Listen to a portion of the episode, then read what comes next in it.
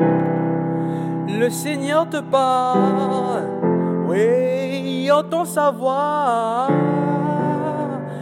à travers la parole de ça.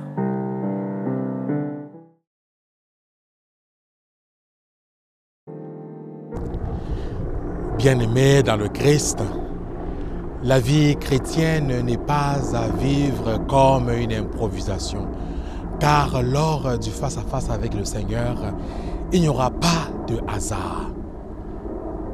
Le Seigneur, le Christ, notre Seigneur, nous lance dans l'évangile de ce jour un appel pressant à prendre au sérieux notre vie.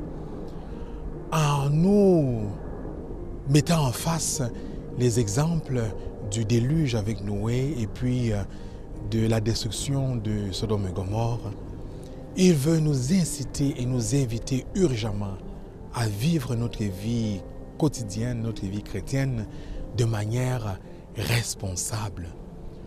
Pourquoi renvoyer à demain ce que nous pouvons faire aujourd'hui? Car bien aimé dans le Christ, la vie éternelle n'est pas à vivre ou à planifier comme un plan de retraite. Voilà pourquoi c'est dès maintenant, c'est dès aujourd'hui que nous sommes appelés à tout faire pour vivre de manière responsable. En ce sens, les exemples pris par le Christ tels le déluge avec l'épisode de l'arche de Noé ou la destruction de Sodome et Gomorre avec Lot et son épouse en prenant ces exemples bien-aimés dans le Christ,